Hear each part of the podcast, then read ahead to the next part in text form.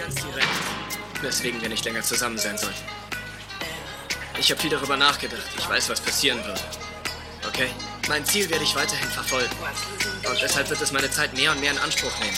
Und ich kann nicht mehr so viel Zeit mit dir verbringen. Du würdest von mir verlangen, dass ich mehr Zeit mit dir verbringe, weil du dich vernachlässigt fühlst. Aber das werde ich nicht tun können. Und dann würde ich anfangen, mich über dich zu ärgern, weil du willst, dass ich mit dem Trommeln aufhöre. Und irgendwann würden wir uns gegenseitig hassen. Und das wäre ganz furchtbar. Und aus diesen Gründen möchte ich lieber eine saubere Trennung. Weil ich etwas Großes sein will. Und das bist du nicht. Ich will einer der Größten sein. Und du glaubst, ich würde dich daran hindern.